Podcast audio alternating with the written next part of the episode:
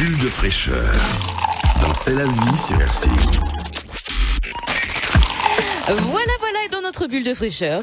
Et nous allons parler dans Bulle de fraîcheur ce matin de l'importance de l'échec pour réussir. Alors vous allez me dire, échouer pour réussir, mais si on échoue, on peut pas réussir. Eh bien justement, la fée Pipelette et son invité Mathieu Le Sueur vont tout vous expliquer. Bonjour la fée. Bonjour Dilay, bonjour à nos chers auditeurs. Effectivement, ça pourrait paraître paradoxal. Pourtant, il existe une manière de transformer l'échec en réussite. Et justement, ce matin, nous sommes avec Mathieu Le Sueur qui est coach en productivité pour nous en parler dans Bulle de fraîcheur. Bonjour Mathieu.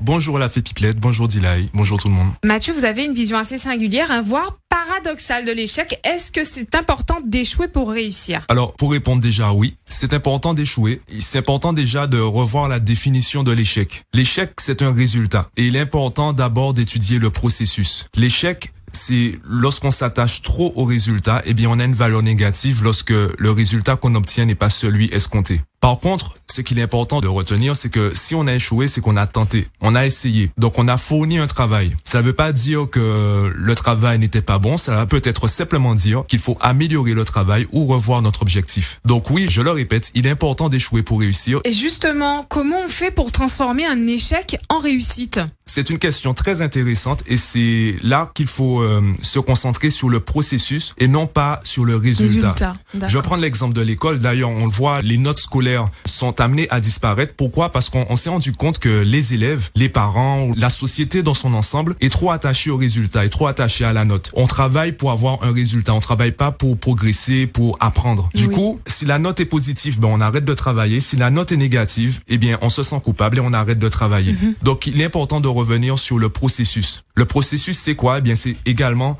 s'auto-corriger. Un élève qui est capable de s'auto-corriger, eh bien, qu'il ait une bonne note ou une mauvaise note, il va toujours trouver un moyen de s'améliorer. Ah. Donc, l'échec va nous permettre de dire, ben là, je ne suis pas encore bon. J'ai besoin de trouver des moyens pour m'améliorer. Et ensuite, je vais chercher ces moyens. Tout à fait. Et c'est lorsqu'on arrive dans cette logique, dans ce raisonnement, dans cet état d'esprit, que là, on arrive à transformer les échecs en, En réussite. réussite. Et on pourrait même dire que les échecs aident à nous préparer au succès. Car si on arrive, euh, allez, on va prendre l'exemple d'une entreprise, euh, si on souhaite créer une entreprise, on va rencontrer différents obstacles. Et si on arrive à surmonter ces obstacles, on pourra plus facilement stabiliser l'entreprise lorsqu'elle aura atteint un certain palier. Parce que les obstacles qu'on pourrait découvrir demain, on les a déjà affrontés Tout hier. à Donc fait. on sait déjà comment les surmonter. En fait, c'est surtout le processus, hein, la manière dont on va arriver au résultat qui compte. Et non pas forcément toujours le résultat. Alors Mathieu, concrètement, comment on fait pour pouvoir muer donc l'échec en réussite? Parce que ça peut paraître euh, vraiment impossible pour certains auditeurs qui nous écoutent.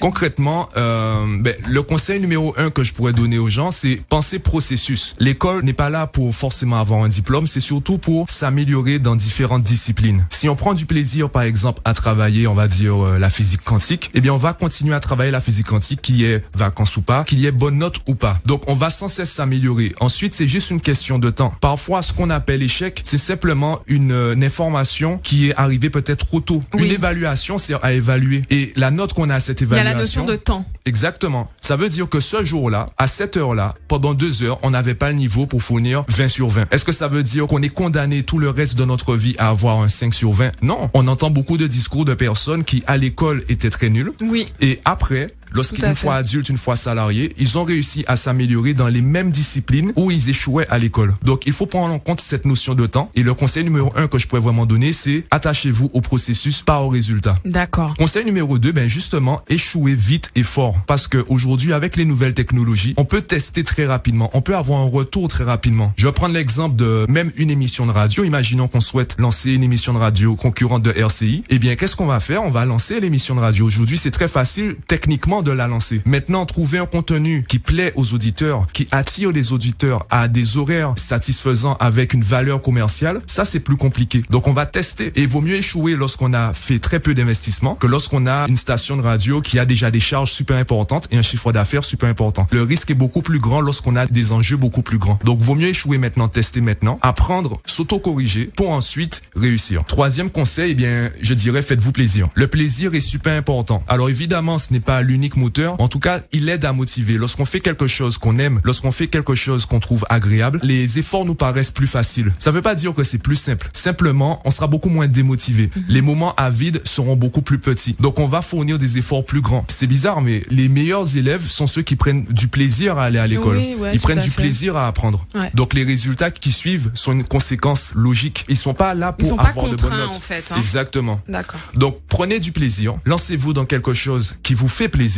et vous verrez que succès, échec, ce sont juste des résultats logiques. Il faut juste faire avec. C'est simplement des étapes d'un processus beaucoup plus grand. Et oui, Mathieu, et ce qu'il est important de dire, c'est qu'il n'y a pas de fatalité. On peut toujours se corriger. On a euh, le temps pour ça. Donc Mathieu, pour juste récapituler ce que vous disiez, comment donc transformer l'échec en réussite? Déjà, premièrement, ce que vous avez dit, c'est euh, de s'attacher au processus, donc au parcours, et non au résultat. Pourtant, on dit euh, la fin justifie les moyens. Là, ce serait un petit peu le contraire. Ensuite, ce qu'il faut noter, et ce que vous avez dit, échouer vite et maintenant. Il est important d'échouer quand on a fait un minimum d'investissement, en fait. Exactement. Vaut mieux échouer quand les enjeux sont petits Voilà. que lorsque les enjeux sont énormes. Voilà. Et ensuite, faites-vous plaisir. C'est à partir de ce moment-là que vous allez pouvoir savourer en fait. hein. Alors Mathieu, on vous remercie vraiment. J'espère que vous, auditeurs qui avez écouté cette chronique, avez pris des notes parce que c'est très important et c'est vrai que l'échec finalement n'est pas tant une fatalité. C'est vrai qu'un échec peut avoir euh, des répercussions